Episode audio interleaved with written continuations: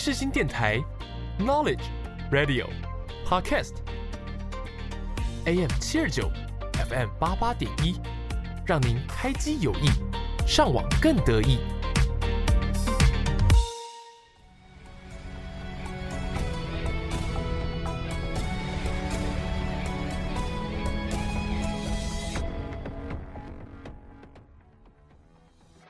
欢迎大家来到影剧历史面面观。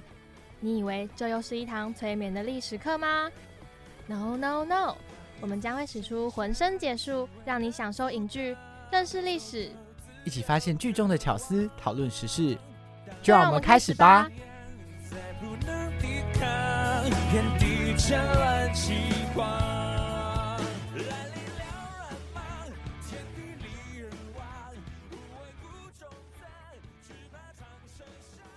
Hello，各位听众朋友，大家好，欢迎收听今天的影剧历史面面观，我是主持人魏宗仁，我是主持人 Y 一。今天呢，要跟各位介绍这一部电影呢，叫做《剪刀手爱德华》。哦，嗯，它算是一部有一点奇幻的爱情电影，歌德式电影。嗯，那呢，接下来就让我们跟各位一起介绍一下啊，这部《剪刀手爱德华》到底在演些什么，又得过哪些奖呢？让我们进入到下一个单元，巨细迷。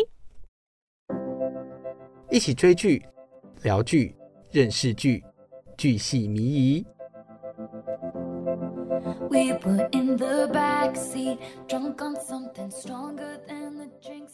Hello，各位听众朋友，大家好，欢迎来到剧系迷疑。那我们的节目《影剧历史面面观》呢，会在每周六中午的十二点半，在各大平台同时上线。对，我们每周也会在 IG 更新我们那礼拜要分享的内容。嗯，没错。那在这个单元剧情迷呢，我们会来跟大家介绍一下，呃，我们要跟大家介绍这部电影，它可能得过哪些奖，它故事大概讲些什么。那今天的这部电影叫做《剪刀手爱德华》，它是由非常著名的这个以黑暗风格著称的提姆·波顿所指导，然后由强尼·戴普所主演的电影。这部电影呢，大概是来描述就是一个呃半成品的这个剪刀人，他呢因缘际会下被带到了这个人类的生活世界。那呢，就发生了一段嗯非常奇妙的故事，甚至呢邂逅了一段爱情。那这部电影呢，它其实距今已经有一段时间了，它是一九九零年的电影。我觉得你在看电影的时候，其实就可以大概感受得到，它是有一点年代风格的电影。那这部电影呢，它有得到哪些就是评价或是奖项呢？它有得到这个奥斯卡最佳化妆奖的提名。然后呢，同时呢也获得一些雨果奖的最佳戏剧表现啊，或是什么土星最佳奇幻电影。那这部电影呢比较特别的是，它甚至呢隔了这么多年，它在二零零五年的时候呢，有被提名到由美国电影协会所评选的 AFI 百年电影史的电影配乐，还有这个二零零八年评选的十大佳片。虽然最终都未能获选，但是也代表它这部电影非常具有它的特色。一直到了十多年后，还是会被大家记得。这部电影是我自己推荐，我个人超级喜欢这种，就是呃成人童话故事，算有一点。然后我也觉得爱德华的人设非常的有趣，就他虽然是一个呃应该不能称之为人哦，半机器人的存在，但他还是非常可能也比一般人类更具有感情。然后也就是，也不能说他是个完全的好人或坏人啦。我很建议或推荐很有少女心的大家，就各位听众朋友们去看好不好？没有少女心也可以看。好，那这部电影呢，我们就跟大家分享到这里。接下来呢，要跟大家介绍一些关于这部电影的历史点啊。我要该说八卦，就是当时啊，你知道这个男主角是强尼戴普吗？对对是，对，就是那个船长。然后他当时跟薇诺娜瑞德就是女主角，他们后来是有交往的。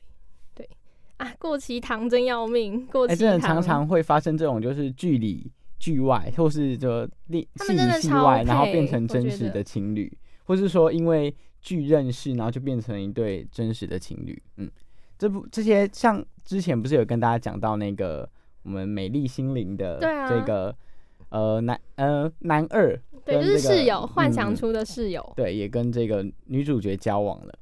所以呢，呃，这部电影拿出了他们戏里的这个非常甜蜜而且特别的情感，戏外呢，他们也是。一对真实的情侣，虽然最后分手了，对不对？是啊。那接下来呢，就让我们进入到下一个单元，来跟大家分享这一部特别电影里面让我们印象深刻的部分吧。让我们进入到下一个单元，你点了没？你点了没？一起发现影剧中的细节与巧思。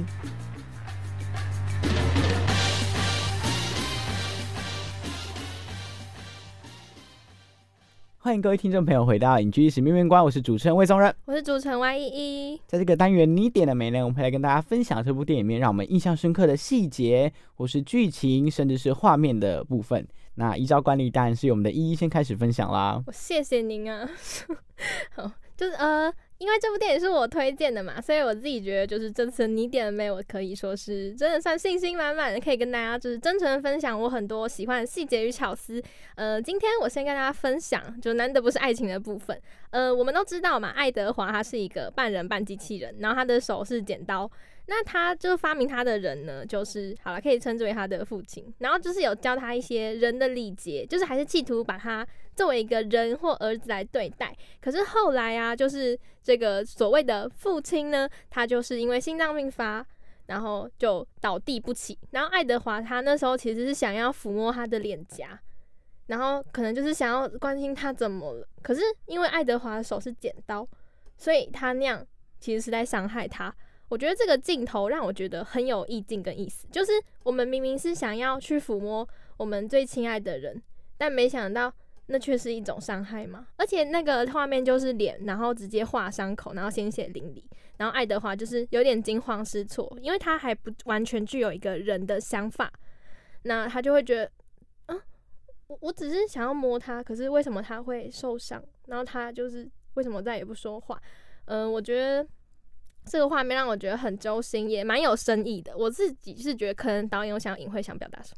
嗯，我觉得剪刀手这件事情本身就对于这个角色蛮酷的。它就是一个意象，就是对对对对对，呈现出他内心的一个情境，就是他不懂得要呃怎么跟人接触，当他试着想要。呃，付出一些什么，或者是跟你接触的时候，往往又会不小心的伤害到，或是呃破坏掉这个世界的一些规则。我觉得就是呃，导演只是把剪刀手这个东西变成一个，就是我们眼睛看到之间的理解到。但是我觉得其实现实生活中，我们也有很多剪刀手啊，就是他们也会很想对某个人好，可是其实就是在伤害，但他们自己也会有一点无所适从，像个孩子。对。所以我就是这这也是一部分为什么我这么喜欢这部电影的原因。我觉得很有共鸣，而且他又不会很教条式的告诉你大道理，他就是会让你自己去想，自己去体会。对我也不确定导演就是故意，应该是我觉得还是有一点点安排的。对，但但我就是真的蛮喜欢这个设定的，而且是机器人嘛，对，又是一个没有情感的东西，但它还是具有人的情感，我就觉得还蛮不错的。嗯，那呃，另外我比较喜欢的部分就是，其实我觉得这一个整个。呃，电影这样看下来，它其实就像一前面说，它有点像是黑暗童话的风格。它整个的剧情其实很直线性，就很好懂。就其实没有很复杂，因为我个人是很讨厌，也不是很讨厌，就是不太喜欢看那种烧脑电影。就是我喜欢以人物去推剧情的，我不太喜欢以情节或者是很复杂的任务。但是我知道你很喜欢，就是像那种侦探小说之类的。那我个人会比较偏煽情向的东西，我会就是很打动我。嗯。所以，呃，这部我觉得有一点点黑暗童话风格的电影啊，比方说它的城堡这件事情，一开始其实就，呃，带给整个电影一个很特别的氛围。因为你看那个那么平凡的城镇往上，突然一座山上出现一座城堡，其实就会让，呃，在观影的同时，你就会知道，哦，原来这是一部有点像是童话风格的电影。那也因为这样的一个嗯印象，所以我对其中有一个画面非常印象深刻，是那个他有一幕啊，在拍那个房子，然后他每个房子都是很漂亮的马卡龙色，然后每个房子颜色都不一样，然后车子的颜色也不一样，这样开出来啊，一辆接着一辆开出来，对对对，那个视觉效果很赞，嗯，你就觉得非常印象深刻，就是哎，我会觉得它又加强了我对这一个呃故事的一个童话的印象。对，就是我觉得导演这样做，就是让我们观众特意把现实跟他的童话世界所区分开来。而且他那个童话世界又不是用一个真的非常灰暗的色调，他就是用一个很鲜明，然后很就是真的很童话。嗯，对，小朋友看到会哇哦的一个效果来呈现出他想要表达的风格。嗯，如果大家呢喜欢这个导演啊，提姆·伯顿，其实他最近也有在这个中正纪念堂有属于他的那个展览。对。然后好像到明年三月吧，因为我从以前就有注意到这个展览，因为这个人名对我来讲还蛮印象深刻，所以如果大家喜欢他的风格，喜欢他的作品，可能也可以去这个展览看看。我本人没看过啊，只是刚好看到这个消息，就跟大家分享。如果你看完这部电影感兴趣，或是你对这个人感兴趣的话，也可以去看看哦。嗯，那今天的你点了没就跟大家分享到这里。那接下来呢，我们就来跟大家分享关于一些历史点。今天要跟大家分享什么呢？就是大家知道这一个。嗯，剪刀手爱德华是被创造出来的嘛，所以我们就来跟大家介绍一些有名的发明家吧。让我们进入到下一个单元，有够厉害！一起看历史，说历史，了解历史，有够厉害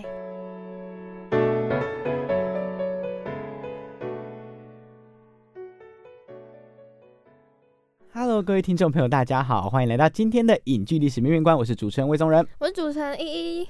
那今天的影剧史面面观呢，我们来跟大家介绍电影呢是《剪刀手爱德华》。我们的节目呢会在每周六的中午十二点半在各大平台上线。我们每周呢也会在 IG 跟 FB 更新我们本周要跟大家分享的内容，请大家多多关注啦。我们的 IG 账号是 MSD 底线 History 底线，然后 FB 呢是影剧历史面面观，欢迎大家来跟我们互动留言。嗯，那在这个有够厉害这个单元呢，我们还来跟大家分享可能关于这部电影或是。或是从这部电影延伸出来的一些我们觉得有趣的知识点。那今天来跟大家分享的呢是几位有名的发明家，因为大家知道这部电影的剪刀手爱德华便是被一个科学家所创造出来的。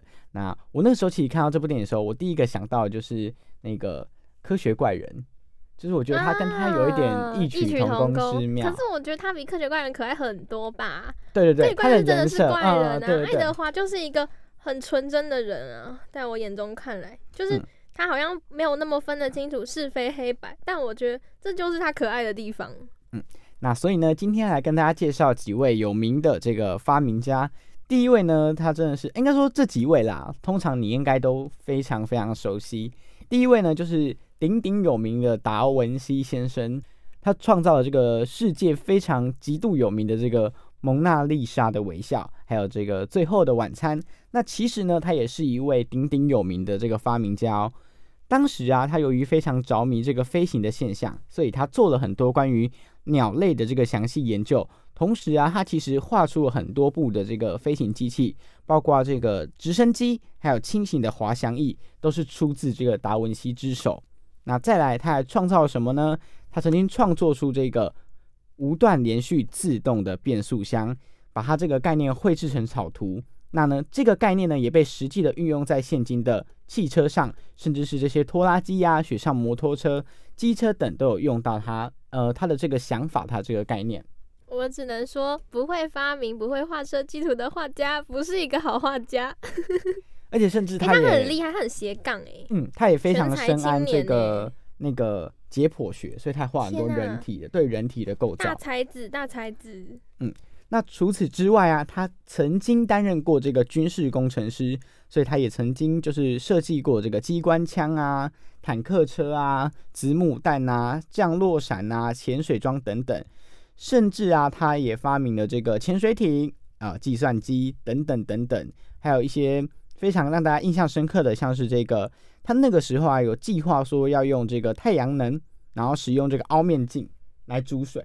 对，那这些都是呃达文西他提出来的概念。虽然呢，他的这些发明啊，对于当时还没有这个工业革命的这些呃国家来说，其实是一个超越时代的发明。所以，他这些东西都是变成是在。呃，未来大家看到他的这样设计概念，去把它实行出来，但是在他有生之年，这些东西通常都是一个概念而已，就是纸上谈兵而已。但是也因为这样，因为他非常这个超越这个时代的这个前瞻性，所以呢，大家就称他为是穿越时空的这个科学家。对，然后呢，接下来第二位要跟大家介绍的呢，也是非常有名的这个，来考考李依依了。我以为就是这个单元，就是已经没有这种环节之后，没想到还是有。突然想起来了，谢谢谢你的，就是让我有说话的机会。这次好，你知道贝尔是谁吗？电话的那个。没错没错，快点拍拍手，观众们，We are the champion！有好，那知识型小姐姐。什么？好，我帮他再讲一次。他说他是知识型小姐姐。各位知识型小哥哥，如果想认识知识型小姐姐，欢迎私讯我们的这个 IG，还有我们的粉丝专业哦。好，那这个贝尔呢，其实他也是一个斜杠的人，他呢本身是一个这个教育聋哑人士的教育家，甚至呢他还创办了这个音声生理学校。嗯，这个贝尔呢，他受到当时这个电报的影响，还有他对于这个音学的研究，他心中就一直在想说，会不会有一天，其实我们也可以透过一个东西来传递我们的声音呢？当时啊，他已经研发出了这个，就是有一条电线，那它可以同时发出十到十二种的摩斯电信，但它终究只是摩斯电信，它还是没办法发出人声，所以他就继续的朝着这个目标前进。有一天下午呢，这个贝尔和他的助理华生呢，正在做这个关于音讯的研究。然后华生在这个放讯机前、送讯机前，就是一个是送讯号的嘛，然后另外一个人在这个收讯机前。然后那个时候呢，他们从这个金属板发出去的讯号就会变成电流，然后既有铁丝传过来，并且发出声音。当时贝尔站在收讯机前面检查发生的情形，突然间，这个华生发现说：“哎。”有一块那个震动板竟然拍不响，好像是弹簧失灵了。华生就很生气的说：“啊，糟糕，怎么这个时候才发生这个问题？”然后他就想要去调整那个弹簧，他就碰了一下，结果震动板就发出了一个声音。然后贝尔听到那个声音，就好像哎，那个声音好像是人声哎，他就想跟他讲说：“你刚做什么？赶快再做一次给我看。”哎，后来他们就从这件事情呢，发现了这个关于电话的原型，也就是呢。他们发现这个电磁诱导原理，然后赶出了设计图，然后装配了这个电话机，也就是成功的用了一些这个电话的雏形出来，并且获得了专利。呃，在这件事情过后呢，贝尔还是持续的去改良这个电话。呃，有一次呢，这个呃他们在也是在做这个实验，然后呢，当时贝尔不小心弄翻了一罐那个酸酸液，就是酸的溶液。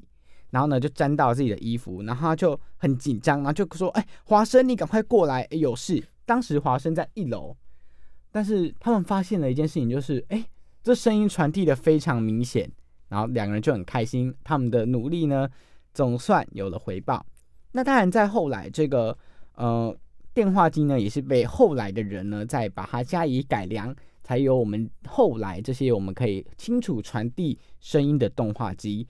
那贝尔呢，也成立了一个就是电话公司，应该说后来就有一个电话公司叫做贝尔的，然后就在做关于这个电信部分的工作，这样，嗯，那介绍完贝尔呢，接下来跟大家介绍下一位呢，叫做福特。那福特这个名字，我相信大家都已经熟悉到不能再熟悉了。来考一一时间到，福特，请问他做的是关于哪方面研究？电学，没错没错。好，那福特呢？他其实是出生在一个没落的贵族家庭，他很特别。为什么说他很特别？你知道，很多的这个发明家、创造家都会被说小时候就是天才，但他很特别。他呢，出生在一个没落的贵族家庭啊。福特四岁哦才会说话，所以家里人都认为他这个智力迟缓。但是到了七岁，他就赶上了其他小孩子，然后并且超越了他们。到了十四岁呢，他开始。决心要当一个物理学家，他就开始研究起他最感兴趣的电学。那后来，这个福特呢担任了这个中学的物理老师，他就发明了一个东西叫做起电盘。那起电盘呢，大概就是它有一块是包着这个硬橡胶的电属金属的电极板，然后还有一块带了绝缘手柄的这个金属电极板。然后呢，他去摩擦那个硬橡胶板，然后让它带上这个负电。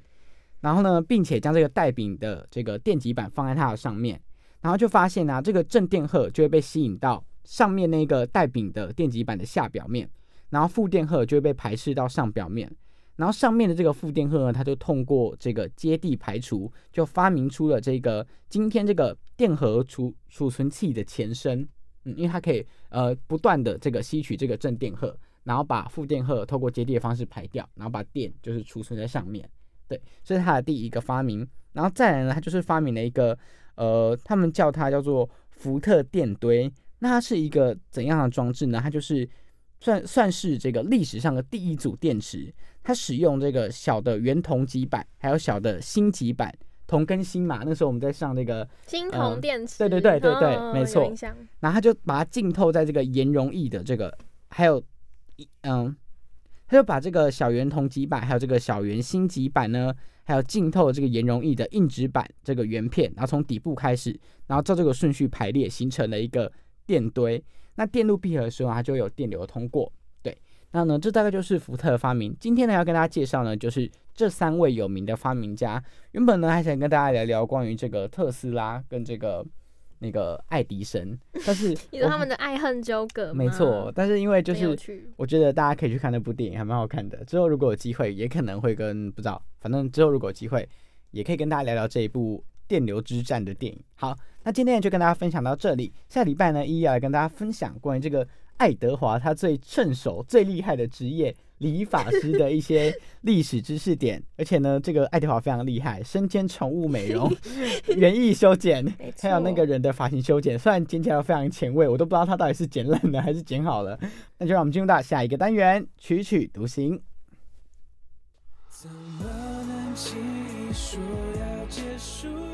我是 Eric 周兴哲。广播世界魅力无限，世新电台带你体验。你现在收听的是世新广播电台，AM 七二九，FM 八八点一。如果有一天再遇见你时候，我会微笑点头。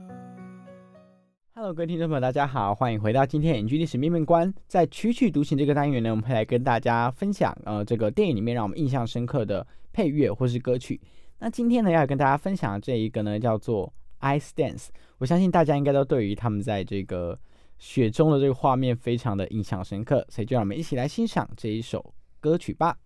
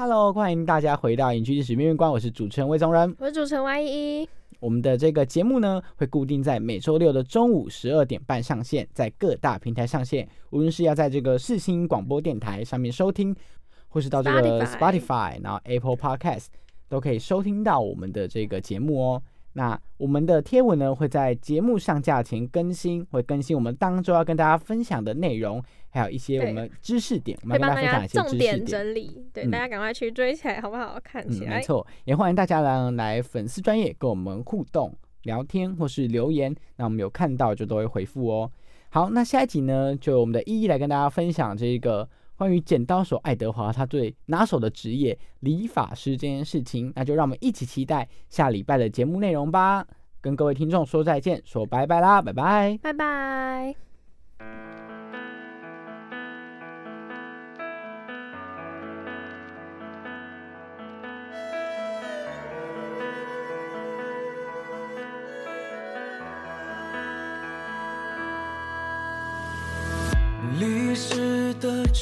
重叠叠，壁画的盘丝曲帖，连川草里千丝万缕的情书殷切。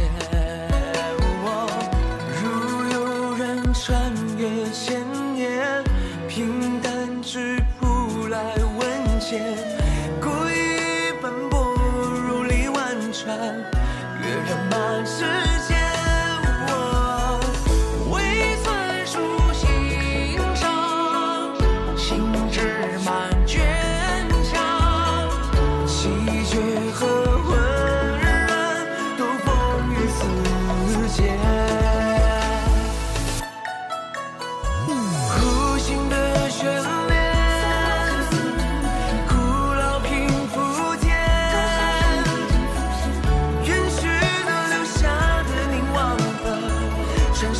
真迹，传承入心